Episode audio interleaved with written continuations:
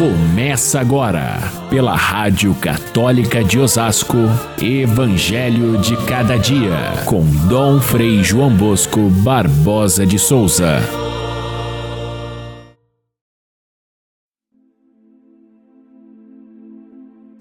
Jesus respondeu aos discípulos de João: Ide e contai a João o que vistes e ouvistes. Os cegos recuperam a vista os paralíticos andam, os leprosos são purificados, os surdos ouvem, os mortos ressuscitam e a boa nova é anunciada aos pobres.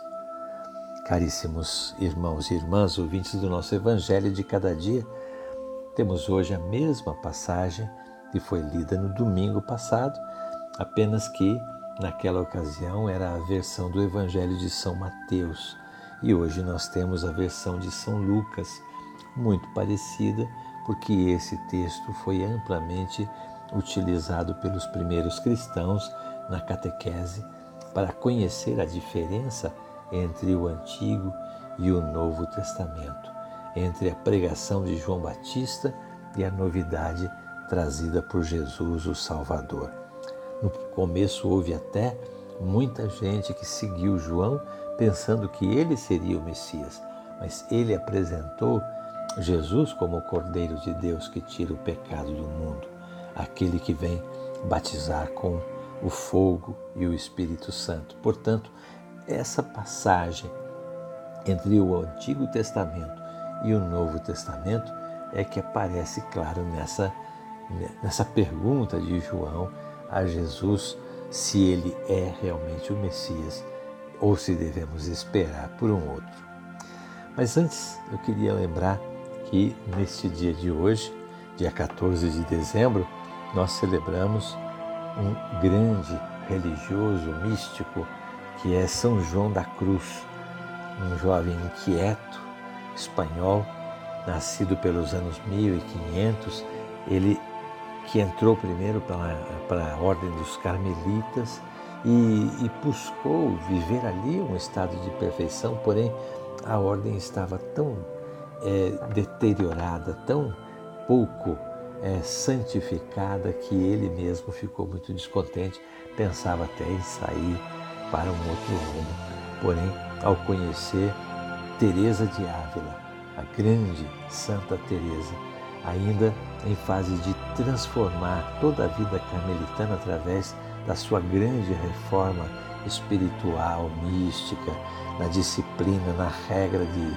do Carmelo, que, que veio trazer um novo elan, um novo ânimo para essa, essa ordem tão importante na igreja. São João da Cruz passou a ficar realmente encantado com tudo isso e ele, juntamente com Santa Teresa, é, completar essa grande reforma na na ordem carmelitana e na igreja toda, através da sua atividade espiritual, mística e pastoral.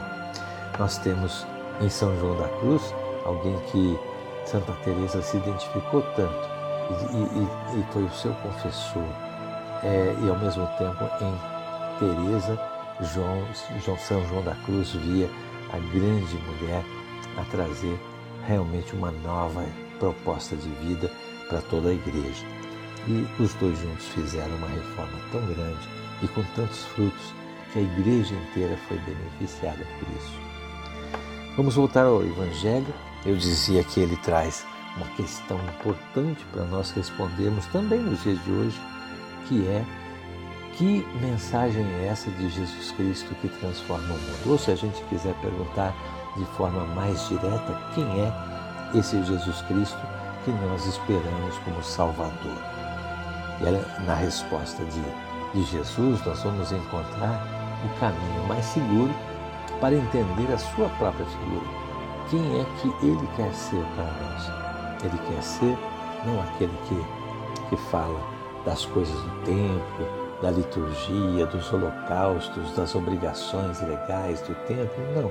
Ele entra por um outro caminho para dizer que os sinais de que ele é realmente o Salvador e o Messias são aqueles sinais que o próprio profeta Isaías e outros profetas falaram desde o início. Os cegos veem, os surdos ouvem, os paralíticos andam e assim por diante. Jesus apresenta, portanto, como sinais evidentes e, e, e, apresenta como aquele Salvador que ele quer ser, aquele que transforma a vida humana numa vida mais justa, numa vida melhor, porque o nosso mundo de hoje necessita de abrir os olhos para Deus, porque não tem mais fé, abrir os ouvidos para a palavra divina, porque não é mais capaz de discerni-la, abrir também o coração para se deixar renovar e se transformar num novo ser humano. O que, que isso quer dizer para o nosso tempo de hoje? Hoje há tantas pessoas que veem como essencial a, na mensagem de Cristo a sua mensagem transformadora para este mundo.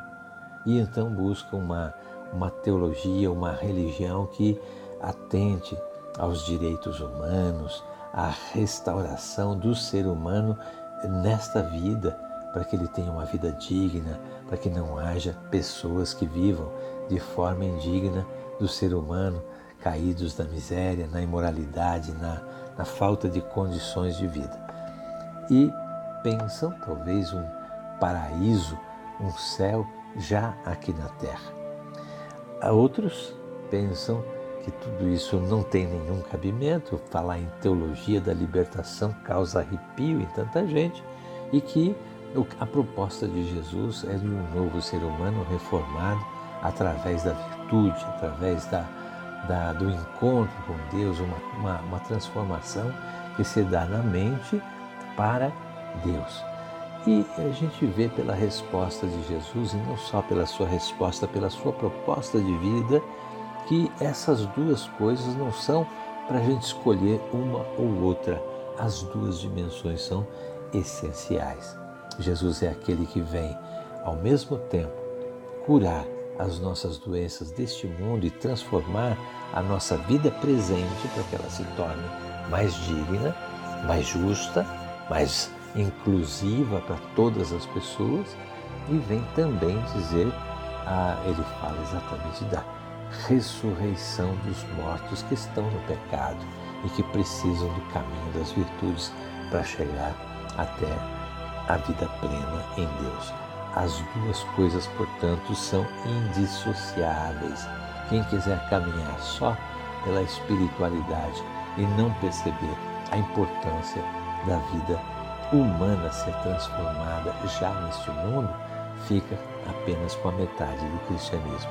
Quem pensa em transformar a vida humana e fala tanto de direitos humanos quanto de é, transformação sociopolítica ou então qualquer outra coisa que signifique construir uma vida melhor nesta terra e, e se esquece da dimensão da, da, do encontro com Deus através de uma espiritualidade alta e lúcida, não é capaz de abranger toda a realidade da fé cristã.